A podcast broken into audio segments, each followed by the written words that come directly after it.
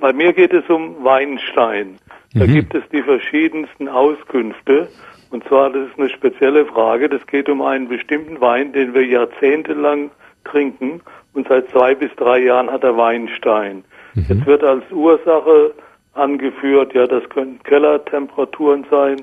Das Deutsche Weininstitut geht sogar so weit, dass sie sagen, ja, das muss ein toller Wein sein, weil die Fruchtsäure in diesem Fall sehr hoch ist. Also ich weiß nicht ganz, wo ich dran bin. Ich muss auch sagen, in meinem Fall geht es um Rotwein und da sieht er nicht besonders appetitlich aus, der Weinstein, wenn es solcher ist. Äh, gehen wir mal davon aus, dass er es ist, wenn Sie ihn so nennen. Äh, das sind kleine Kristalle, die bei Rotwein in genau. der Tat dann äh, rötlich gefärbt sind.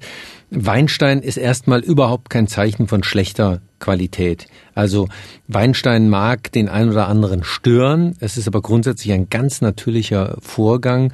Das ist in der Regel Kaliumhydrogentartrat. Das ist ein Stoff, der entsteht, ein Salz, das entsteht, wenn ja. hier Kalium, also Mineralien, mit der Weinsäure reagieren. Das tun sie in jedem Fall. Es kann sein, das ist äh, jetzt wirklich nur mit dem ja. Winzer oder der Kellerei zu klären. Es kann sein, dass die dort früher eine Weinstein-Ausfällung vorgenommen haben und jetzt nicht mehr. Also ah, wenn es da einen Unterschied gibt. Man kann Weinstein nämlich, indem man den Wein sehr stark abkühlt und mit Weinsäurekristallen impft, kann man ihn dazu bringen, sozusagen vorzeitig diese mhm, mhm. Weinsteine ja. zu bilden, so dass man sie noch vorm Füllen äh, rausnehmen kann aus dem Wein. Das hält eine ganze Weile vor. Über welchen Jahrgang reden wir da jetzt?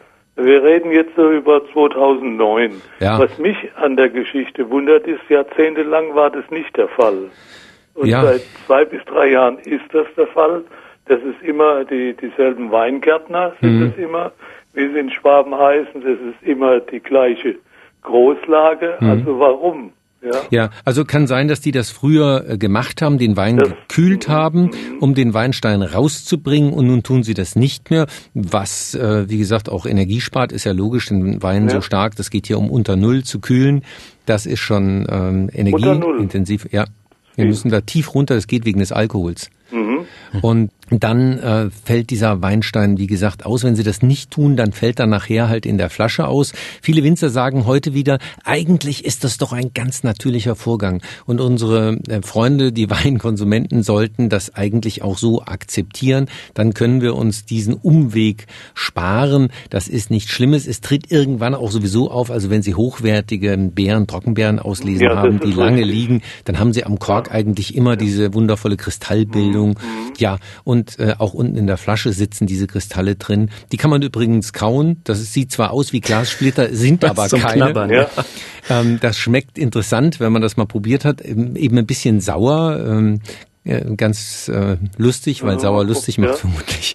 Ja, das heißt also einfach ein optischer Schönheitsfehler, wie jetzt zum Beispiel auch ein Apfel vielleicht nicht ganz äh, immer nur äh, hundertprozentig mhm. aussehen muss, wenn er nicht gespritzt ist.